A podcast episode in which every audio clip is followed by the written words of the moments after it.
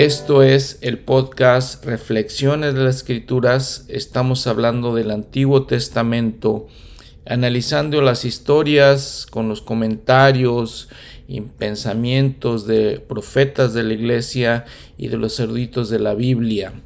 En esta semana, en este episodio, vamos a hablar de la división completa de los reinos de Israel en el norte y Judá en el sur haciendo dos naciones prácticamente. Vamos a hablar de esta división, vamos a hablar de Elías el profeta y cómo fue llamado y las cosas grandes que hizo él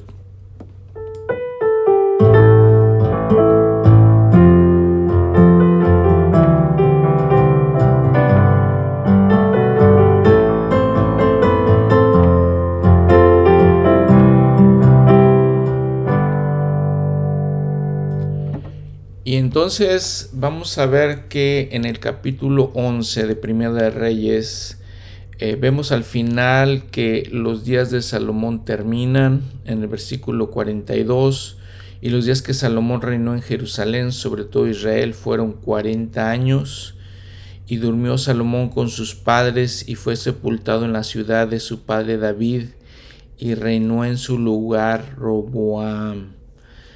Y lo que parece pasa muy importante, había comentado en, otro episodio, que viene esta división tan grande, este momento tan fuerte, tan, tan negativamente, que impacta negativamente a la historia del pueblo de Israel. Porque dice que este Roboam, hijo de Salomón, fue, eh, no fue muy sabio, no como su padre, hizo cosas muy equivocadas y lo que los llevó, les digo, ya oficialmente a esta separación. Dice, por ejemplo, que Roboam fue a Siquem porque todo Israel había ido a Siquem para hacerlo rey. Está hablando, cuando dice Israel, está hablando las tribus del norte, donde les había platicado, había 10 tribus en el norte y las dos tribus de Judá y Benjamín en el sur.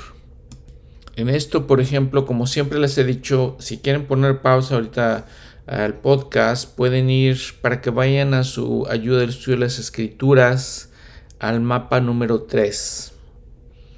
En ese mapa número 3 viene la división de las 12 tribus. Ya lo, lo, algo que ya hemos visto para que tengan una idea y luego van a, vamos a ver que ahí está una línea, una línea negra de este que dice límite entre Judá e Israel del norte después del año 950 antes de Cristo. Les digo una línea punteada negra. Ahí es la división de los dos reinos. Y les comentaba, ¿cómo, ¿qué fue lo que pasó aquí con, con Roboam? Dice la escritura que, que estaba en Siquem. Recuerden que Jerusalén en, Jerusalén la capital, pero el pueblo de Israel le, dijo, le, dijo que, le dijeron que fuera a Siquem. Y aconteció que Jeroboam, Jeroboam había tenido problemas con Salomón y Jeroboam salió huyendo de, de, Israel, se fue a esconder a Egipto. Dice que aún estaba en Egipto donde había, dice, a donde había huido de delante del rey Salomón, estaba allá, lo mandaron llamar para que viera a Roboam. Y entonces vino este Jeroboam, va a ver a Roboam, y le dice, vean lo que dice en el, en el versículo 4, tu padre, está hablando de Salomón, agravó nuestro yugo y ahora disminuye tú algo de la dura servidumbre de tu Padre y del yugo pesado que puso sobre nosotros y te serviremos. Vemos que Salomón en sus últimos años ya vivía con riquezas, ya no tenía el espíritu del Señor y entonces se dedicó a poner impuestos sobre la gente para poder mantener sus casas y sus riquezas y sus la manera eh, lujosa en la que vivía. Y entonces lo que está diciendo Jeroboam, disminuye esas cargas para nosotros porque son impuestos muy fuertes que tenemos que pagar. Si lo haces, te serviremos. Y él les dijo, eh, idos, idos, y de aquí a tres días volved a mí, y el pueblo se fue. Entonces Roboam, vean lo que hace. Dice, pide consejo a los élderes, a los ancianos, que habían estado delante de su padre Salomón, les dijo, ¿cómo aconsejáis vosotros que responda yo a este pueblo? Y los élderes le, le dicen, si hoy te haces siervo de este pueblo, fíjense, le están diciendo que como rey debería hacerse siervo de este pueblo y lo sirves y le respondes y les dices buenas palabras, ellos te servirán para siempre. Eso es lo que le dicen los, los ancianos de Israel. Pero ven el versículo 8, él desechó el consejo que los ancianos le habían dado y pidió consejo a los jóvenes que se habían criado con él y que estaban delante de él. Les pregunta, ¿cómo me aconsejáis vosotros sobre este yugo que mi padre puso sobre el pueblo? Los jóvenes lo que le dijeron, así hablarás este pueblo, que te ha dicho estas palabras, tu padre agravó nuestro yugo, pero tú disminuyes algo, así les hablarás. El menor dedo de los míos es más grueso que los lomos de mi padre. Ahora pues mi padre os cargó con un pesado yugo, pero yo añadiré a vuestro yugo. Mi padre os castigó con azotes, pero yo os castigaré con escorpiones. Vean lo que los jóvenes le, dicen a, Roboam que, me, que haga. Estos escorpiones, dice aquí su nota al pie de la página, son látigos, eh, látigos, perdón, con aguijones. Eh, bueno, vean lo que le dicen a Roboam que, me, que haga. Y Roboam les dice al pueblo que, va a hacer esto. Y vean que Jeroboam lo que hace entonces toma a las diez tribus del norte y a él, a él lo escogen como rey. Eh, dice que, por ejemplo, en el versículo 15, eh, el profeta Ahías ya le había dicho a Jeroboam en Primera de Reyes 11, en el capítulo anterior, en el 30 y el 31, ya le había dicho a Jeroboam que él iba a ser rey.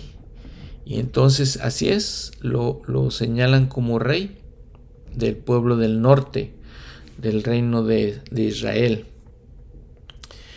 Y ahí se ve, oficialmente se dividen estos dos pueblos. Muy, muy interesante.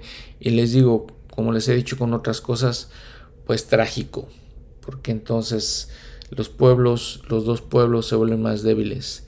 De aquí en adelante, toda la narración de lo que vemos van a estar narrando los escritores lo que pasa en el norte, en el pueblo de Israel, y lo que pasa en el sur, en el pueblo de Judá.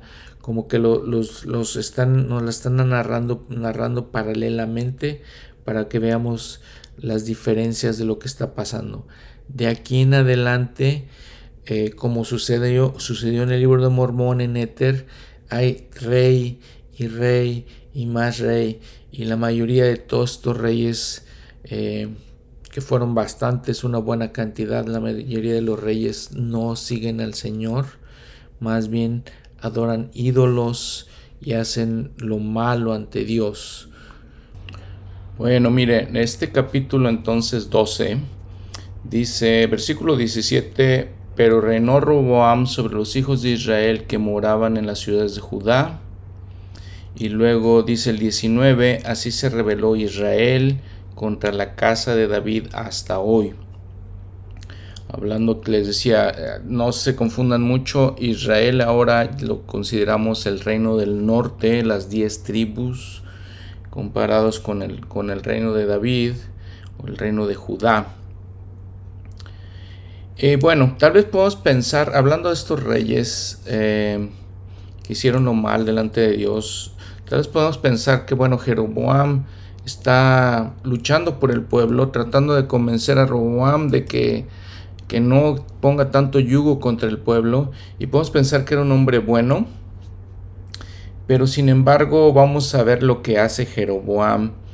Y todo esto les decía, vean lo que hace Roboam, ahorita vamos a ver también lo que hace Jeroboam, y todo esto ya era una advertencia que les había dado el Señor anteriormente, lo vimos en el episodio anterior, de que no tuvieran reyes, de que los reyes podrían desviar el corazón de Israel y guiarlos por caminos incorrectos.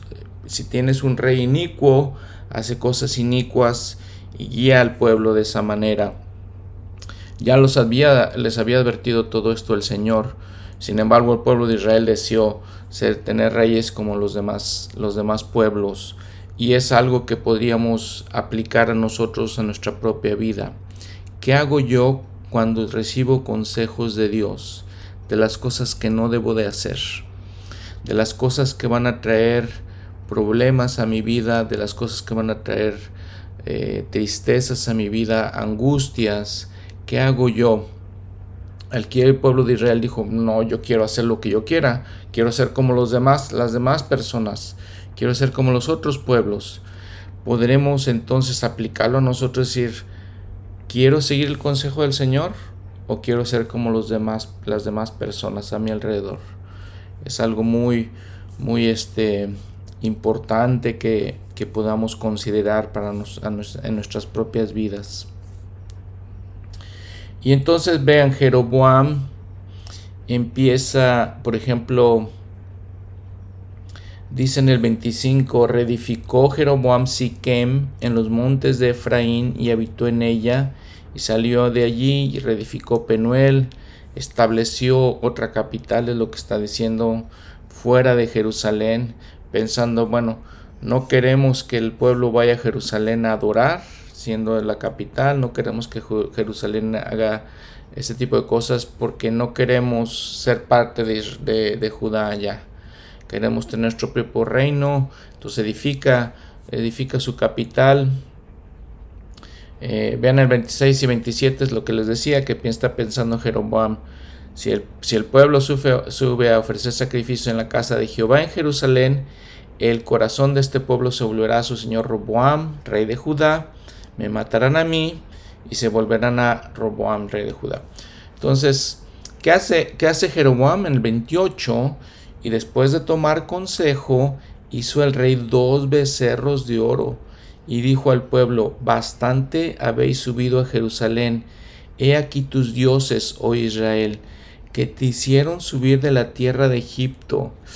Qué palabras dice aquí Jeroboam. Dice que estos dioses, estos dos becerros, que son imaginarios, realmente no existen, son dioses que no existen, son cosas imaginarias en la mente de, este Jeroboam. Te hicieron subir de la tierra de Israel. Vean qué, qué cosa tan grave dice aquí. Les hace creer al pueblo que estos dioses fueron los que, los que los han ayudado y bendecido. Y otra vez si lo aplicamos a nosotros mismos, lo aplicamos a nuestros tiempos, vemos que vienen gentes eh, con filosofías, con ideas que tienen, creando religiones, creando este, creencias, creando cultos y que nos quieran hacer creer que ellos son dioses reales, no son ni existen, no son ni existen, les digo, y que ellos son los que nos bendicen y que si los seguimos a ellos, ellos nos van a traer bendiciones. Y esto es lo que hace Jeroboam, pero les digo, si lo aplicamos a, nuestra propia vida, veamos lo falso que es todo eso. Y, les digo, en las ilusiones vanas de nosotros como seres humanos, cosas que creemos en nuestra mente que no existen. Así les dice.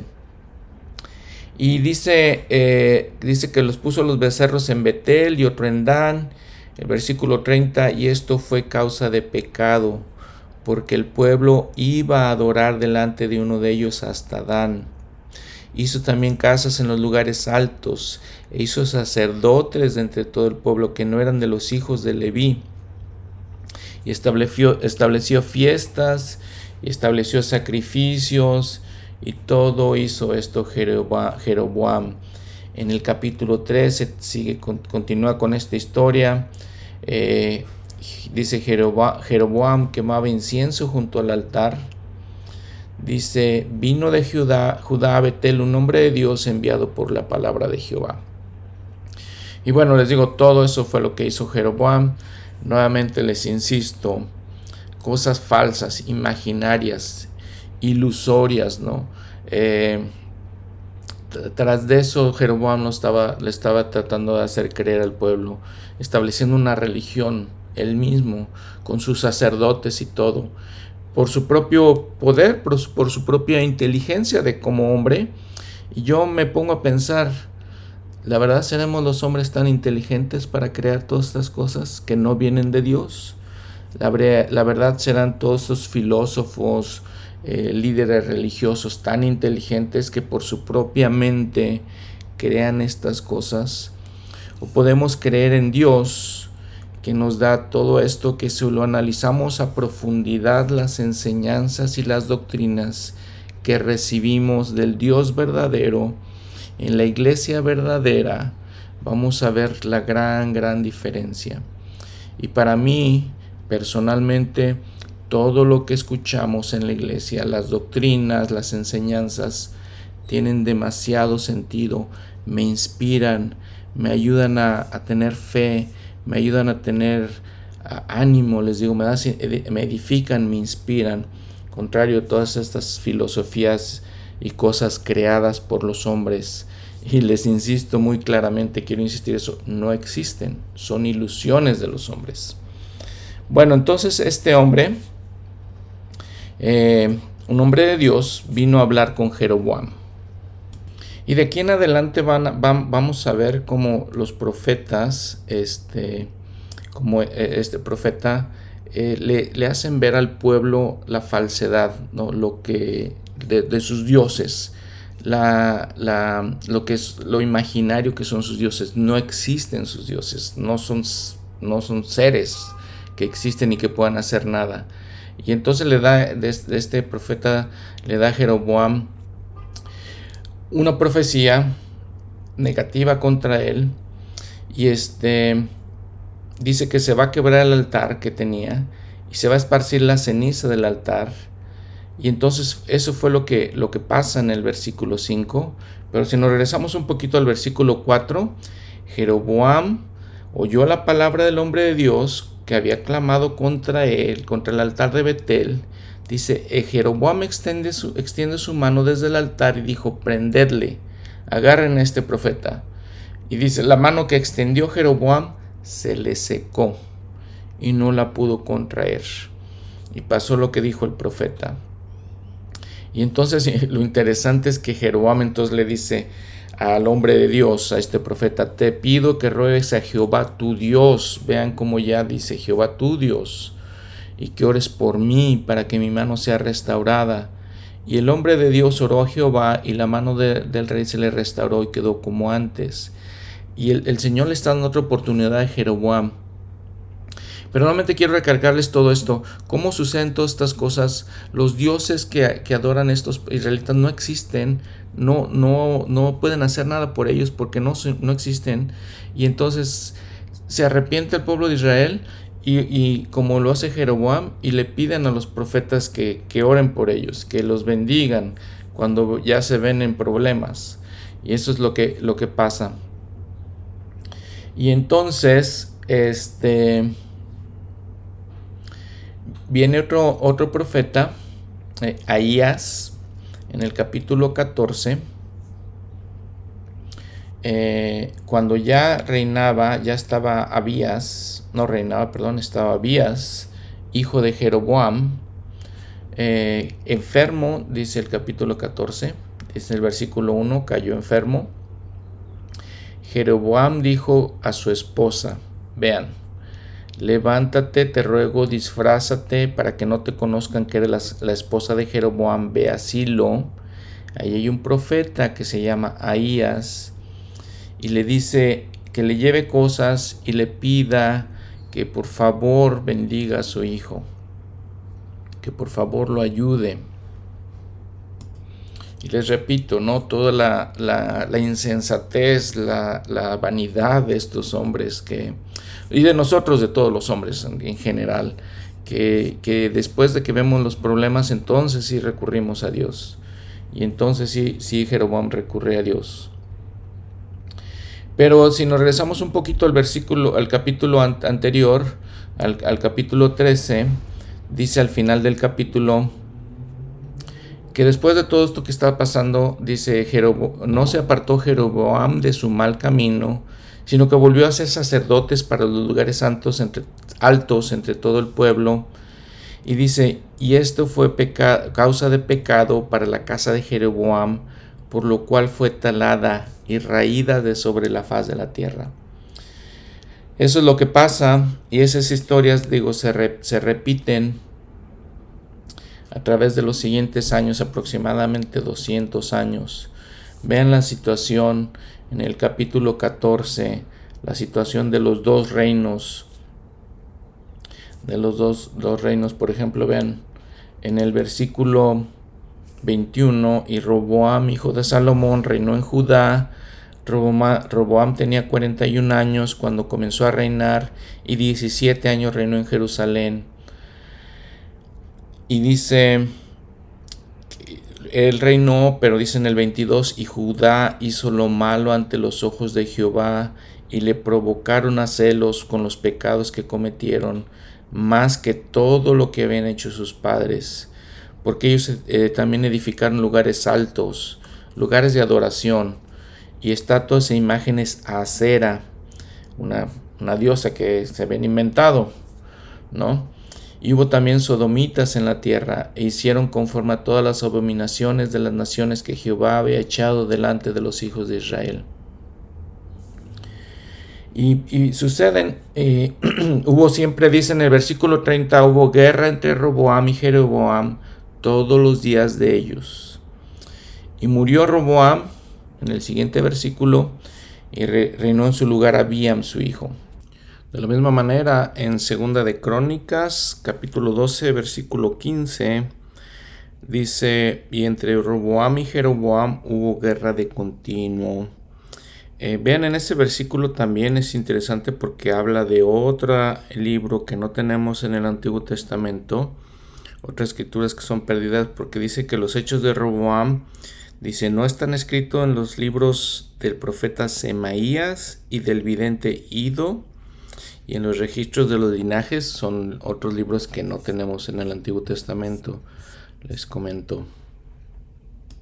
Y en este capítulo 15, por ejemplo, dice también en el versículo 7, hubo guerra entre Abiam y Jeroboam.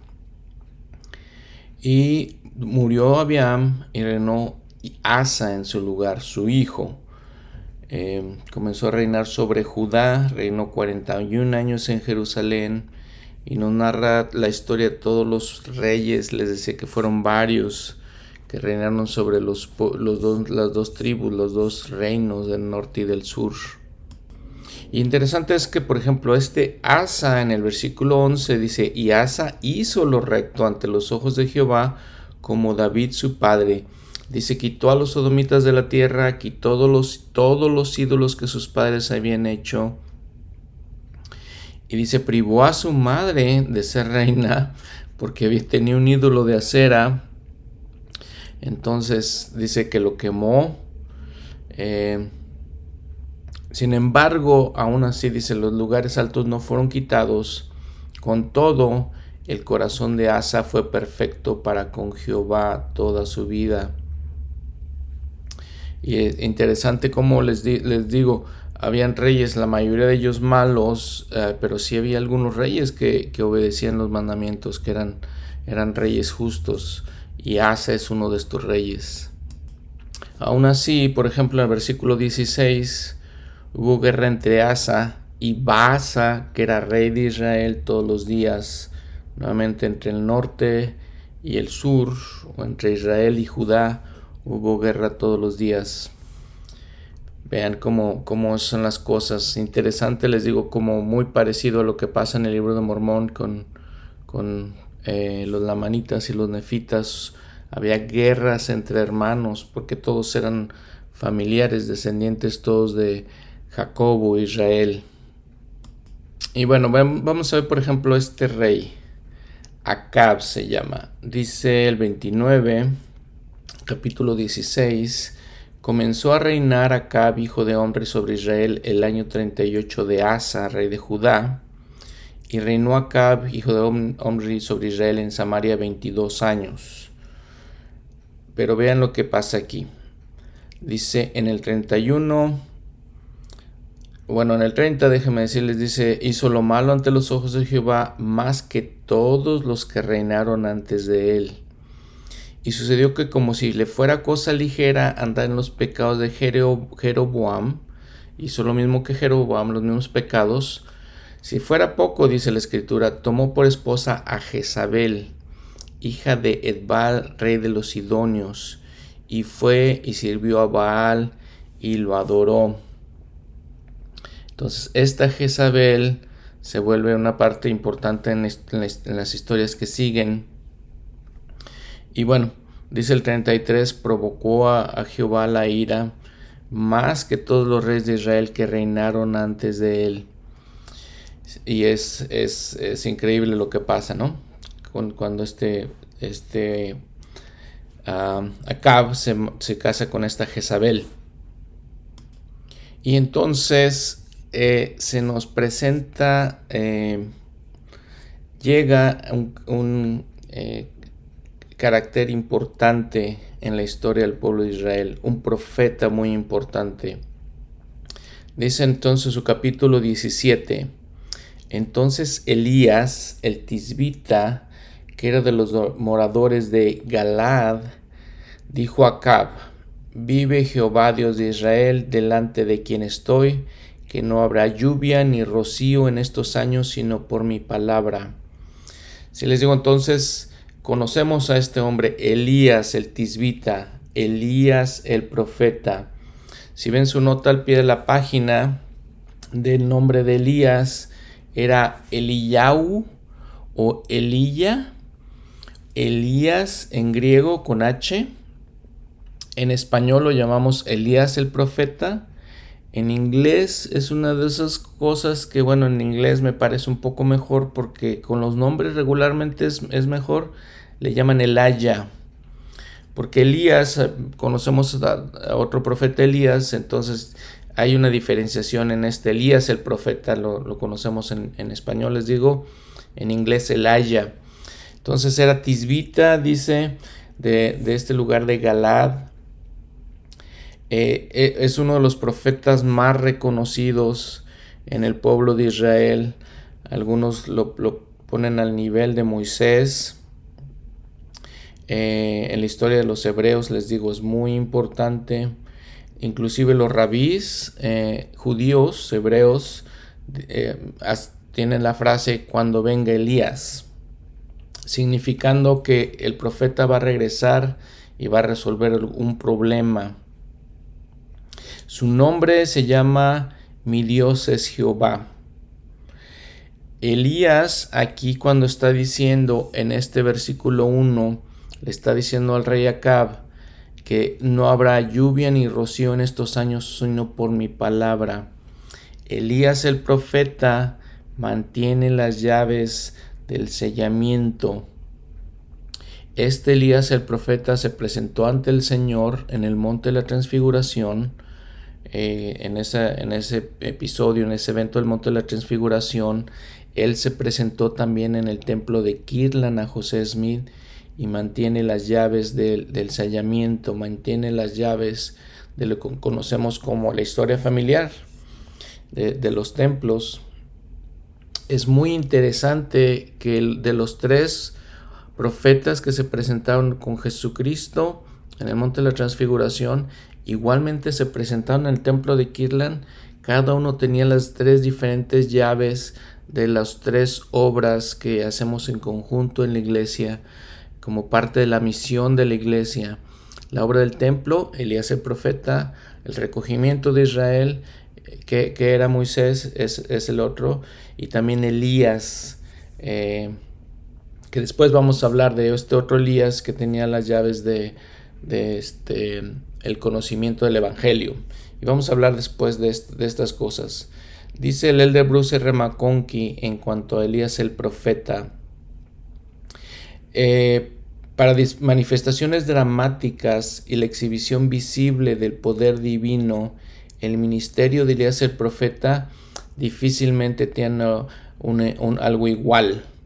Él selló los cielos, fue alimentado por cuervos, extendió eh, el, barril de comida de una, de una viuda, eh, levantó a los muertos, destruyó a los, a los sacerdotes de Baal, llamó fuego desde el cielo en por lo menos tres ocasiones, ayunó 40 días y 40 noches y fue eh, asistido frecuentemente por ministrantes angélicos y finalmente fue trasladado y, llevado a los cielos sin probar la muerte.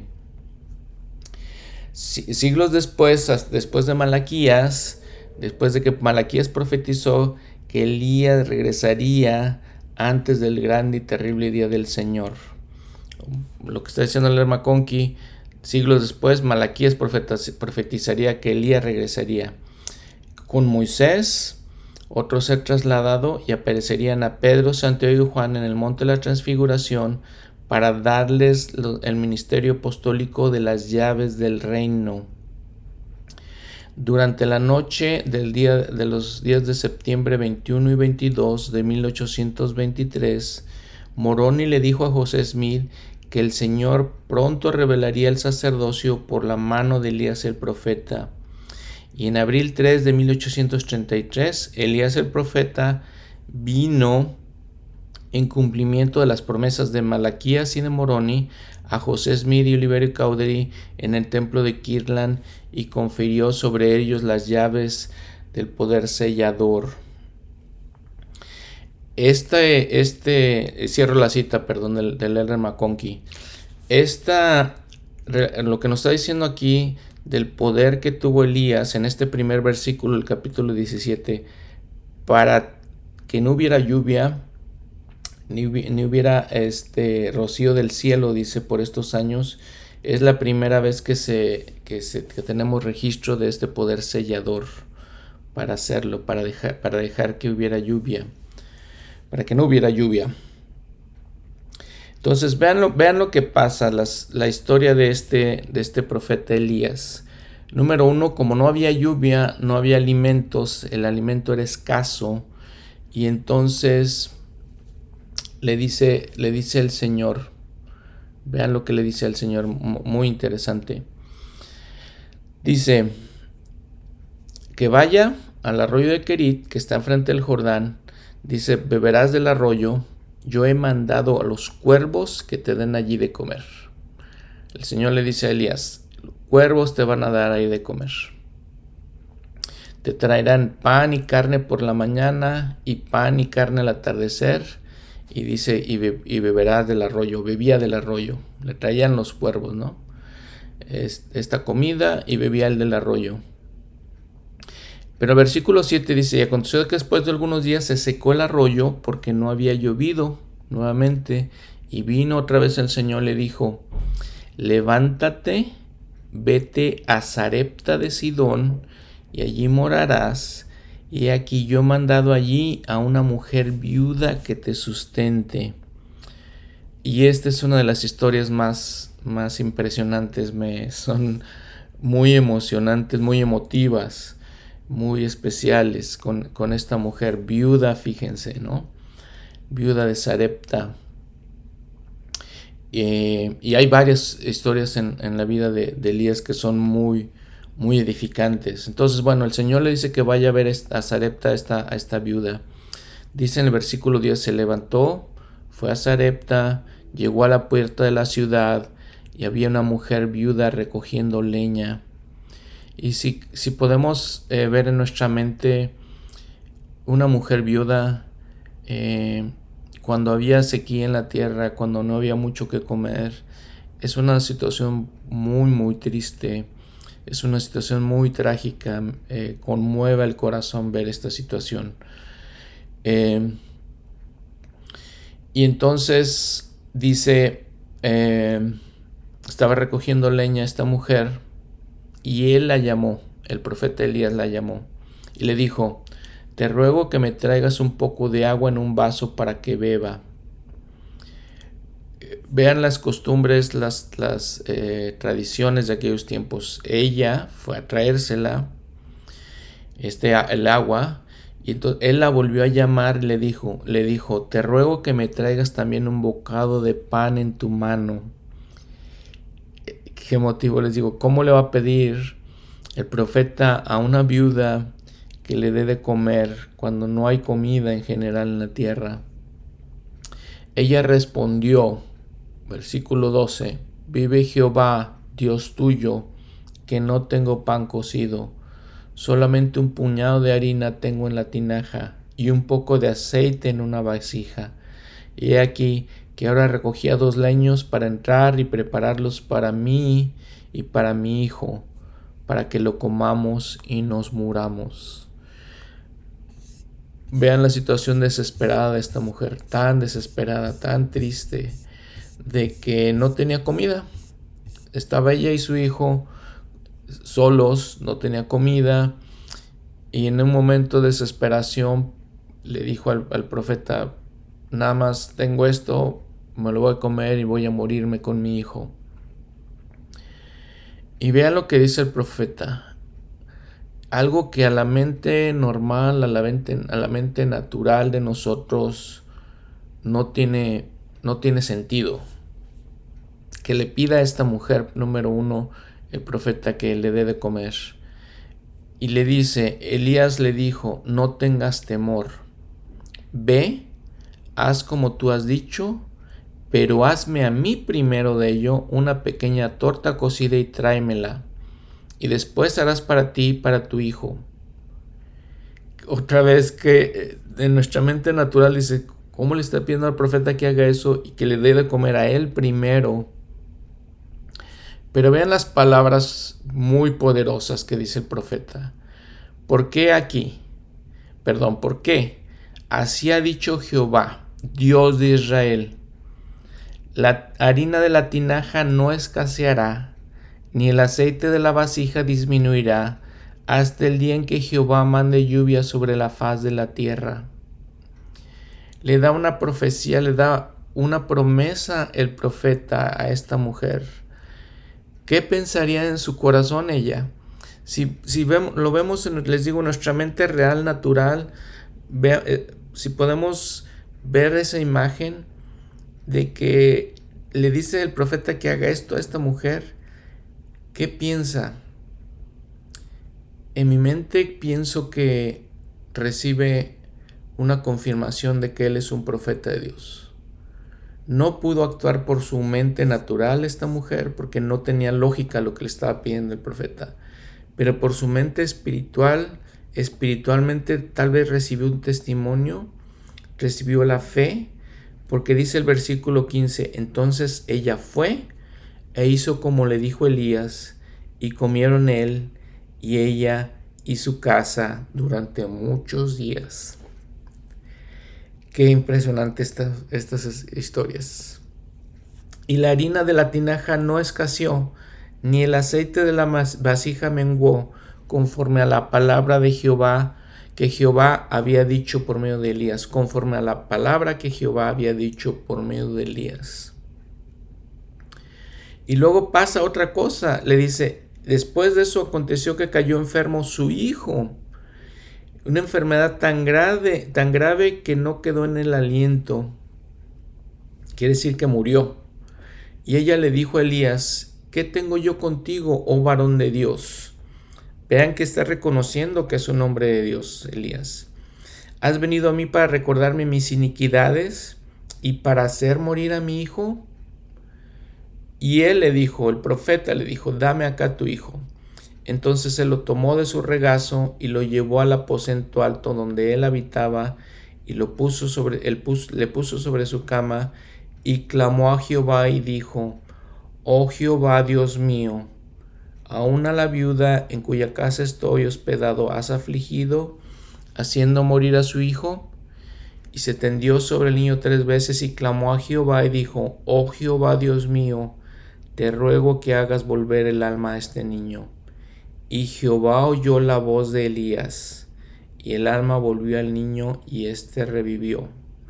Y Elías tomó al niño y lo bajó del aposento a la casa y le dio a su madre. Y Elías le dijo, mira tu vivo hijo, tu hijo vive, perdón. Y entonces la mujer dijo a Elías, ahora en esto reconozco que tú eres varón de Dios y que la palabra de Jehová es verdad en tu boca. Le está diciendo a la mujer que reconoce, sin embargo, anteriormente, creo que lo ya lo había reconocido cuando obedece las voces, la voz del profeta. Y es una reflexión para nosotros ver en, en circunstancias difíciles, tan difíciles, tan agravantes como la que tenía esta, esta viuda. Escuchamos a Dios, escuchamos a Dios por medio de sus profetas, aun cuando nuestra mente natural no tenga ningún sentido que hagamos lo que el profeta dice, no tenga ninguna lógica en nuestra mente que hagamos eso. Sin embargo, lo escuchamos, hacemos como hizo esta mujer, que simplemente fue e hizo lo que le está diciendo el profeta le preparó la comida como le había dicho el profeta y les digo, les repito nuevamente, en su mente natural probablemente no tenía ninguna lógica. En nuestra mente natural enfrentamos situaciones angustiantes, nos sentimos atribulados por problemas, situaciones y no tenemos manera de ver cómo, cómo pueden suceder las cosas, no tenemos los recursos como esta mujer, ya sean los recursos físicos, dinero, los recursos, mentales, recursos emocionales. Sin embargo, la fe de esta mujer que hizo lo que el profeta le dijo. Tenemos nosotros la fe de seguir las palabras del profeta. El profeta en nuestros días, el presidente Russell M. Nelson.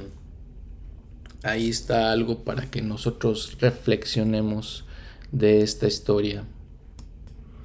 Muy bien, y entonces en el capítulo 18 otra historia impresionante de este profeta Elías. Dice que em, vino la palabra de Jehová a Elías al tercer año, le dijo, ve y muéstrate a Acab, el rey, y yo enviaré lluvia sobre la faz de la tierra. Y Elías fue a mostrarse a Acab, y dice que había gran hambre en Samaria, Samaria les decía es el pueblo, el pueblo de Israel, el pueblo del norte. Y entonces dice en el versículo 4, Jezabel destruía a los profetas de Jehová. Abdías tomó a cien profetas y los escondió en cuevas de cincuenta en cincuenta y los sustentó con pan y agua. Abdías, dice, era el, un mayordomo de Acab y ella dice, era un hombre, un hombre gran, de gran, ah, en gran manera temeroso de Jehová, era un hombre fiel, tenía, creía en, Dios. Pero, y entonces dice, escondió a los profetas porque, porque Acab quería básicamente matarlos. O Jezabel, más bien su esposa. Y entonces vean que Acab se encuentra a Elías. Eh, le dice que, que, por qué quiere Elías verlo o que o, más bien Elías habla con él y, eh, le dice por qué quieres verme este has oído de cómo Jezabel mataba a los profetas y yo los escondí en las cuevas para que no que, los mataran y entonces Jehová perdón eh, Elías le dice lo que lo que le dice Jehová que se vaya, que se tenía que encontrar Elías con Acab, hablar con Acab. Y entonces Abdías, este hombre Díaz, mayordomo de Acab, va y le dice a Acab, y Acab sale y se va a encontrar con Elías. Acab le dice a Elías en el versículo 17, ¿eres tú el que perturbas a Israel? Y él respondió, yo no he perturbado a Israel, sino tú y la casa de tu padre porque habéis abandonado los mandamientos de Jehová y habéis seguido los Baales. Le, está diciendo Elías acá, estos problemas que tenemos son por tu falta de fidelidad, por tus iniquidades. Y le dice, vean, envía pues ahora, le dice Elías a Acab, a reunir junto a mí a todo Israel en el monte Carmelo y a 450 profetas de Baal y a 400 profetas de Acera que comen de la mesa de Jezabel. Y así lo hace, vean, entonces le dice, le dice Elías, reúne a todos estos profetas de, de, este, de este Dios y otros tantos profetas de este Dios, 450 y 400, y vamos al monte Carmelo. Y vean las palabras de Elías, importantes palabras para que recordemos y, y entendamos bien y las guardemos bien en nuestro corazón. Versículo 21. Acercándose Elías a todo el pueblo, dijo, ¿Hasta cuándo claudicaréis vosotros entre dos opiniones? Y es una pregunta, les digo, que podemos hacernos a nosotros mismos. ¿Cuándo yo ¿Hasta cuándo tendré dos opiniones? ¿Hasta cuándo? Le dice, si Jehová es Dios, seguidle. Y si Baal, seguidle a él. Dice el pueblo no, no pudo responder nada, no supieron qué decirle. Qué, qué, qué, qué palabras tan impresionantes, tan exactas para que nosotros pensemos hacia nosotros mismos. Si Jehová es Dios, tengo que seguirlo. Si pienso que hay otro Dios, entonces sigo a ese otro Dios. Pero Elías está diciendo, deja de tener dos opiniones. Toma una decisión. Estamos aquí en la tierra para tomar esa decisión. Tal vez la decisión más importante la decisión más, más importante que tenemos que tomar en esta tierra, de seguir al Señor, si Él es el Dios, si tenemos la fe de que, creemos en Él, o no seguirlo. Entonces, eso es lo que le está diciendo Elías a todo el pueblo. Les dice en el 23, tenemos los profetas, en el 22 les dice, tenemos los profetas de Baal, 450 hombres, en el 23, denos pues dos bueyes y escojan ellos primero. Que ellos escojan a cuál, a cuál de los bueyes quieren, al que quieran ustedes. Y dice, córtenlo en pedazos, pónganlo sobre la leña, pero no pongan fuego debajo. Entonces yo preparo al otro que ustedes no escojan, lo pondré sobre la leña, no pondré fuego debajo. Invocad luego vosotros el nombre de vuestros dioses, y yo invocaré el nombre de Jehová. Y el Dios que responda por medio de fuego, ese es Dios. Y todo el pueblo respondió diciendo, bien dicho, sí, nos parece una prueba muy buena. Si el Dios que responda y que haga caer fuego sobre esos dos altares, podemos decir, donde están estos animales, es, es el, ese es Dios, dice, les dice Elías. Entonces Elías dijo a los profetas de Baal, escoged un buey, preparadlo primero, pues vosotros sois más, invocad el nombre de vuestros dioses. Y entonces dice, ellos en el versículo 26 tomaron el buey que les fue dado, lo prepararon e invocaron el nombre de Baal desde la mañana hasta el mediodía, diciendo, Baal, respóndenos. Pero no había voz ni quien respondiese. Entre tanto ellos andaban saltando alrededor del altar, del altar que habían hecho.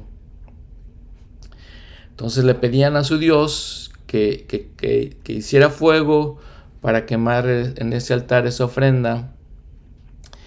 Y dice, aconteció al mediodía que Elías se burlaba de ellos diciendo, gritad en voz alta, porque es un Dios, quizá está meditando o está ocupado o se ha ido de viaje, o acaso duerme y hay que despertarlo.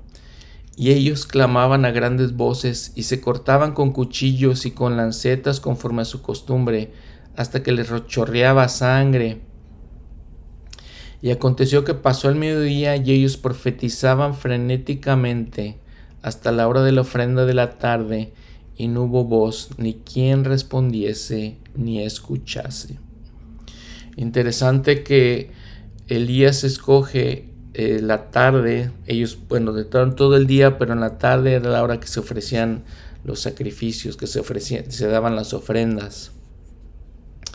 Y obviamente nadie respondió cuando los profetas de Baal pidieron que, que, que cayera fuego del cielo, no hubo respuesta.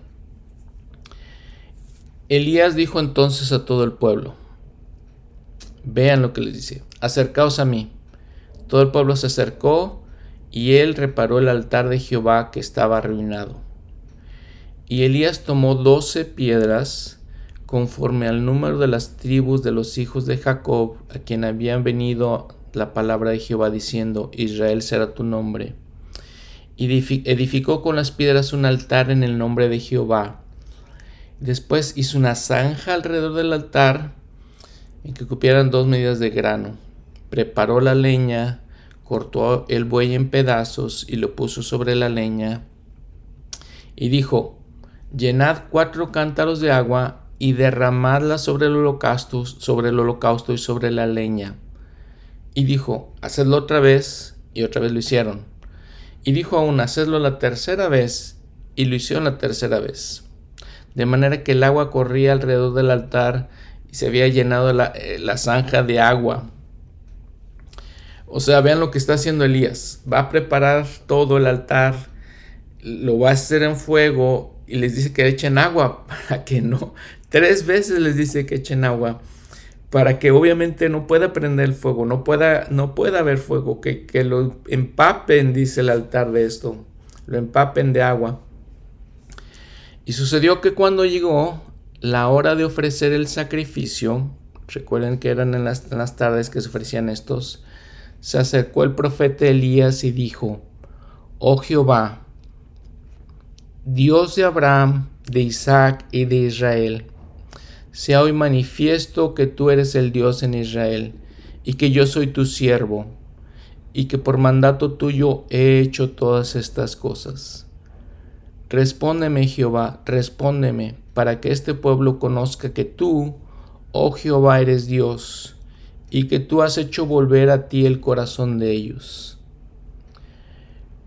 Me conmueven y me impresionan estas palabras, oh Jehová, Dios de Abraham, de Isaac y de Israel.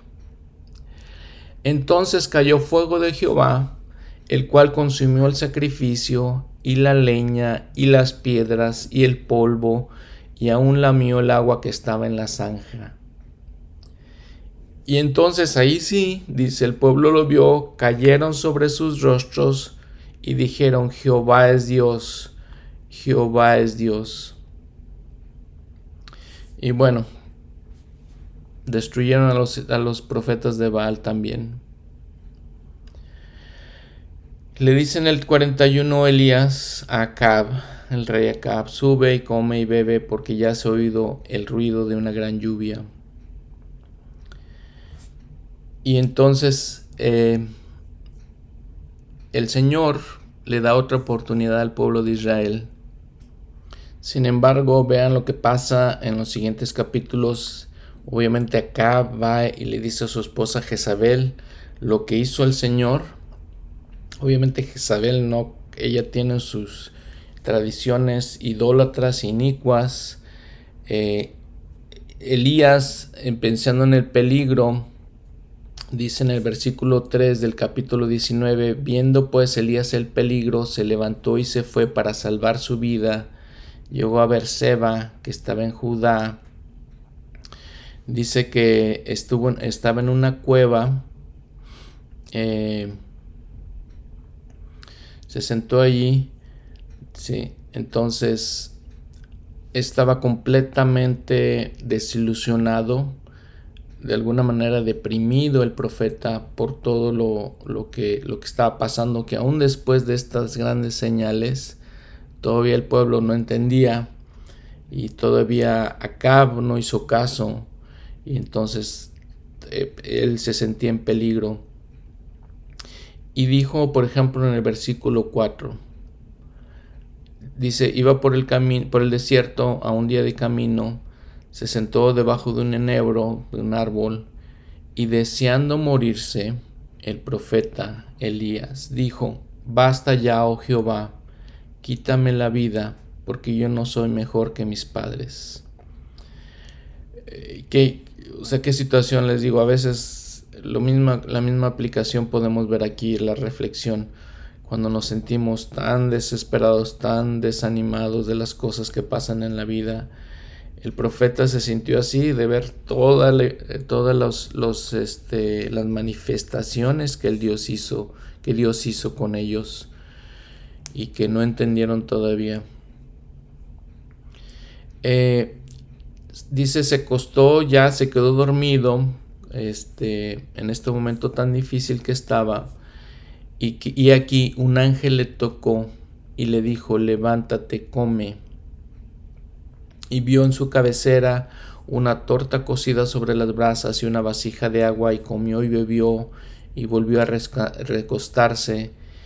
Y volvió el ángel de Jehová por segunda vez, y le tocó diciendo, levántate, come, porque el camino que te resta es demasiado largo para ti. Dice, se levantó pues y comió y bebió y caminó con las fuerzas de aquella comida cuarenta días y cuarenta noches hasta Oreb, el monte de Dios. Este, este Oreb era el monte Sinaí y obviamente era un lugar sagrado. Recuerdan que lo habíamos hablado. Se metió de hecho Elías en una cueva, pasó ahí la noche y vino ahí la palabra de Jehová otra vez. Le dijo, ¿qué haces aquí Elías? Y Elías responde, He sentido un vivo celo por Jehová, Dios de los ejércitos, porque los hijos de Israel han abandonado tu convenio, han derribado tus altares y han matado a espada a tus profetas, y solamente yo he quedado y me buscan para quitarme la vida. Vean lo que sentía, la, lo, grave de sus, las tribulaciones que estaba sintiendo Elías. Y él le dijo, Sal fuera y ponte en el monte delante de Jehová. He aquí que Jehová pasaba y un grande y poderoso viento rompía los montes y quebraba las peñas delante de Jehová. Pero Jehová no estaba en el viento. Y tras el viento un terremoto, pero Jehová no estaba en el terremoto. Y tras el terremoto un fuego, pero Jehová no estaba en el fuego. Y tras el fuego una voz apacible y delicada. Y esta es la escritura que usamos siempre para hablar de la inspiración. Que la inspiración que llega a nosotros es una voz apacible, la revelación que recibimos es una voz apacible, no son manifestaciones grandes, no son como los terremotos, no son como el viento, no son como el fuego, sino es una voz apacible y delicada, a veces imperceptible, de tal manera que nosotros tenemos que acercarnos tanto a Dios que podemos escuchar esta voz apacible, la voz del Espíritu, y cuando necesitamos revelación, cuando necesitamos inspiración.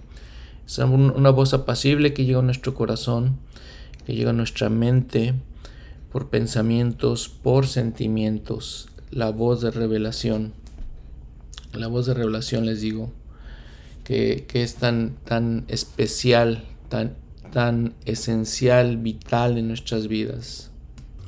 Dice el presidente, Elder Packer dice, el Espíritu no eh, llama nuestra atención gritándonos o moviéndonos con una mano dura, sino más bien susurra nos murmulla tan gentilmente que si estamos preocupados no podemos sentirlo. El presidente Hinckley dice, eh, casi todas las veces invariablemente que hemos sentido la, la voz del Señor llegando a nosotros, no es con trompetas, no es con concilios grandes, sino con lo hemos aprendido con la pequeña voz de revelación. Eh, entonces, esta es la manera en que recibimos revelación. Bueno, déjenme leerles uno más del Elder Oaks. Cada comunicación que, que viene de nuestro Padre Celestial, en su propio tiempo y en su propia manera y acuerdo en su propia voluntad, así llega. No podemos forzar las cosas espirituales en la mayoría de los casos es su propia manera, significa que no es una, interrupción con relámpagos o con eh, centellas o con luces, sino que lo que las escrituras llaman la voz eh, pequeña, apacible y delicada. Algunos han entendido este principio mal. Como resultado, hemos buscado grandes manifestaciones como las que se registran en las escrituras y hemos fallado al reconocer esa voz apacible y delicada que nos es dada. En esto tenemos que preparar nuestras mentes y debemos aprender que no solamente el maestro no grita, sino que no debemos rechazar cuando escuchamos las enseñanzas sabias que vienen como un, murmullo. Sabemos que el Señor rara vez nos explica con, una voz eh, eh, alta. Sus mensajes casi siempre vienen como un murmullo. Cierro la cita del Elder, del elder Oaks. Entonces esa es una manera que tenemos que aprender cómo trabaja el Señor en su propia manera, en su propio tiempo, de acuerdo a su propia voluntad. Entonces así reconocemos la voz del Señor en nuestras vidas, no pensando que van a llegar grandes manifestaciones, sino la voz de un, un susurro, una voz apacible y delicada. El presidente Eyring también dice, ahora, yo testifico que es una voz apacible susurra, no grita. De tal manera que tenemos que estar muy quietos eh, por dentro. Nosotros debemos estar muy quietos por dentro. Es por, es por eso que tenemos que prepararnos para escuchar. Y es cuando escuchamos que mejor, más bien sentimos en nuestro corazón, Padre, hágase tu voluntad y no la mía ya puede ser que tengamos el sentimiento de yo quiero hacer lo que yo quiero, pero entonces viene esa voz apacible que parece que nos penetra, hace que nuestros huesos se, eh, estremezcan, hace que nuestro corazón se llene de un, de un calor. Otra vez, es apacible, sin embargo es un calor que nos llena, de, que nos eleva y nos asegura. Es, un, es una, un calor que sentimos en, el, cuerpo, que, algo que arde dentro de nosotros, dice él, es el, presidente Eyring. Em, así dice el presidente Hinckley, es como, como ellos se escuchan la voz del Señor. Dice que alguna vez le preguntaron al hermano Whitsoe, ¿por qué ya no tenemos revelación? No hemos tenido ninguna revelación desde que se terminaron doctrina y convenios. ¿Hace cuánto fue eso?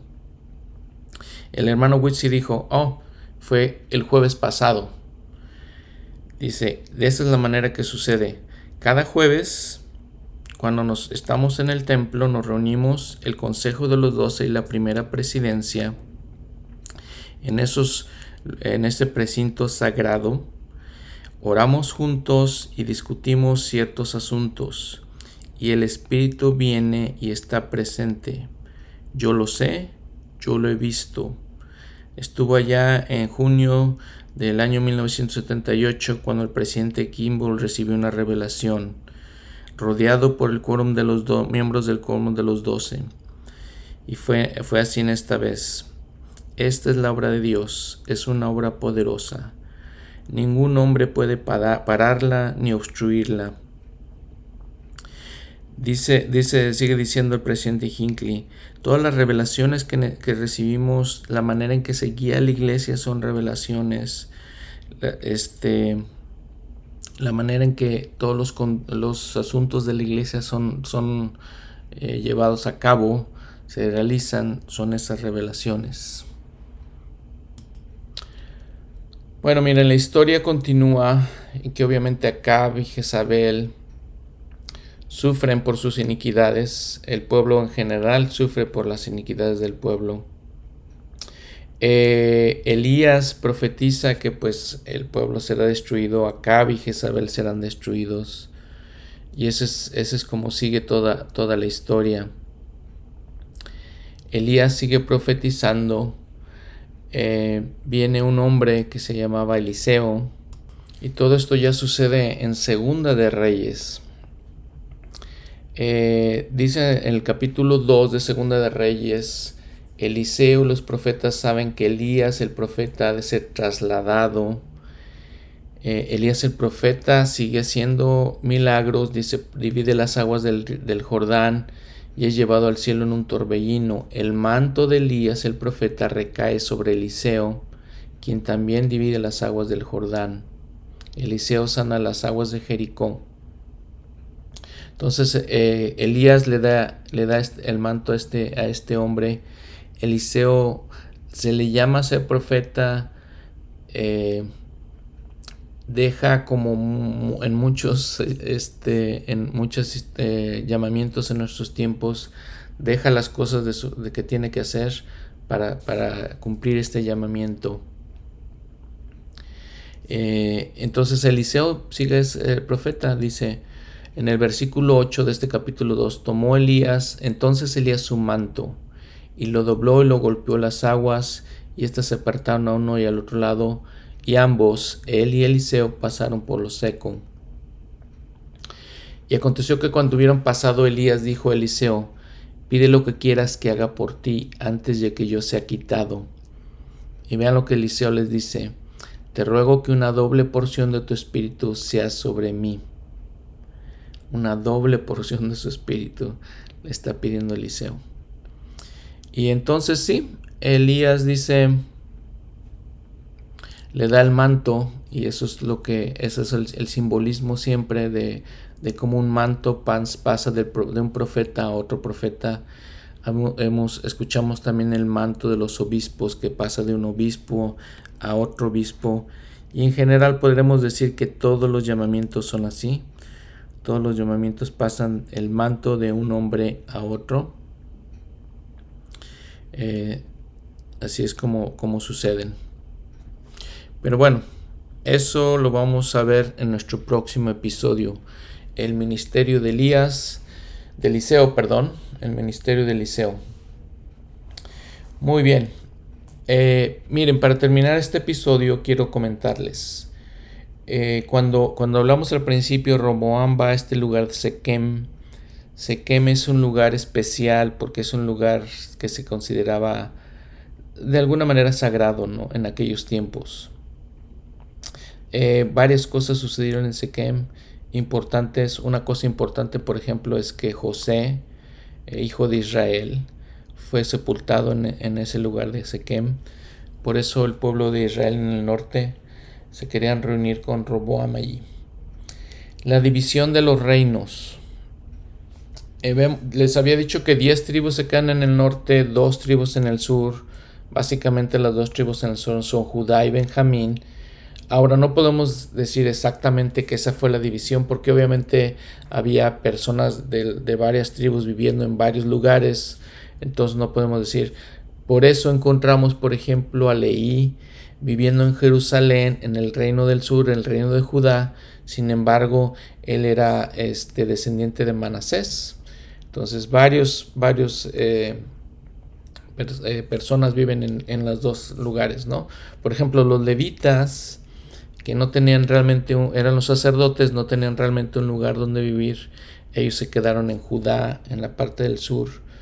Pero entonces les digo, estaban mezclados, no eran exactamente así. Em, en la tribu del, de, en las tribus del norte recuerden que eran los efraínitas, Efraín, la tribu de Efraín, la tribu principal. Otro punto, la iniquidad del pueblo algunas veces hemos visto de varias cosas de la iniquidad, de que adoraban ídolos el pueblo de Israel, siguiendo tradiciones de otros pueblos, de que hacían varias cosas. Una de las iniquidades más fuertes eran los pecados sexuales que cometían, lo que lo mencionamos, lo vimos aquí en las escrituras. Eh, esa es una de las cosas más, más graves de lo que hacían ellos, el pueblo de Israel. Por eso Elías se sintió tan desanimado de, todas estas cosas, de que no hacían caso el pueblo de Israel y que se daban a, estas, a estos pecados tan grandes. Una de las reflexiones más importantes de este episodio de Elías es cuando nos habla del espíritu y la manera que podemos recibir inspiración y ayuda. Vean lo que dice el presidente Nelson. En abril del 2020, en la conferencia general, dice, nuestro Padre Celestial sabe que lo, más, lo que más nos ayudará cuando nos rodee la incertidumbre y el temor es escuchar a su Hijo. Y recuerden que la situación de, de Elías el profeta en, en la que estaba, cómo se sentía él, angustiado, deprimido, eh, atribulado. Dice, sigue diciendo el presidente Nelson, porque cuando procuremos escuchar, verdaderamente escuchar a su Hijo, seremos guiados a saber lo que debemos hacer en toda circunstancia. Nuevamente cuando nos rodee la incertidumbre y el temor. La primera palabra de doctrina y convenios es escuchad, que significa oír con la intención de obedecer Escuchar con intención de obedecer significa escucharlo, escuchar lo que el Salvador dice y entonces dar oído a sus consejos. En esa palabra, escúchalo, Dios nos da el patrón o modelo para tener éxito y felicidad y gozo en esta vida. Debemos escuchar las palabras del, Señor, prestar atención a ellas y dar oído a lo que Él nos ha dicho. Es lo que dice el presidente Nelson. Y continúa diciendo algo que se refiere muy bien a, lo que vimos en esta escritura. También podemos escucharlo con mayor claridad si refinamos nuestra capacidad de reconocer los susurros del Espíritu Santo. Nunca ha sido más necesario que en este momento saber cómo el Espíritu Santo les habla. Cierro la cita del presidente Nelson. Y pues sí, muy importantes, vitales, esenciales para nuestra vida las palabras del profeta. Y lo que hemos visto en, todo este estudio de las escrituras es, que escuchemos las palabras de los profetas. Muy bien. Bueno, pues muchas gracias nuevamente por escuchar este episodio de eh, reflexiones de las escrituras. Eh, muy interesantes, muy inspiradoras para mí, les digo, todas esas historias eh, del profeta Elías, de el profeta que tiene las llaves del sellamiento. Eh, gracias nuevamente por escucharme, gracias porque de acuerdo con, yo uso un, un programa para, para poner estos, estos, estos podcasts en un programa para que ustedes lo puedan escuchar. Este, este programa que uso es eh, muy interesante porque me dice dónde lo están escuchando y quién y básicamente en qué lugares ¿no? lo están, se están escuchando. Y les digo muchas gracias por esto porque lo escuchan varias personas en México. Este, en el centro de México, eh, lo lo, me dice en el norte de México, lo escuchan algunas personas también aquí en Canadá, algunas otras personas lo escuchan en Estados Unidos, hay alguien que lo escucha en, en Europa y de acuerdo con esto también hay alguien que lo escucha en Sudamérica. Ya veo aquí dos puntos en Sudamérica. Muy interesante. En varias partes de Estados Unidos eh, híjole, no sé a veces qué, es lo que es un, son, pues, este, es un análisis de dónde, dónde se está escuchando ya en varias partes del mundo, de hecho. Les agradezco por todo esto, les agradezco por escucharlo y espero que sea de, mucho, eh, de que sea de valor para ustedes, de que eh, para mí es de valor el, el, el hecho de estarlo haciendo, aprendo mucho. Espero que ustedes también aprendan, me fortalece mucho. Espero que ustedes también les fortalezca. Gracias, entonces nos vemos la próxima semana. Les recuerdo de el, este episodio especial que estoy preparando en cuanto al templo, la casa del Señor. Gracias, hasta luego.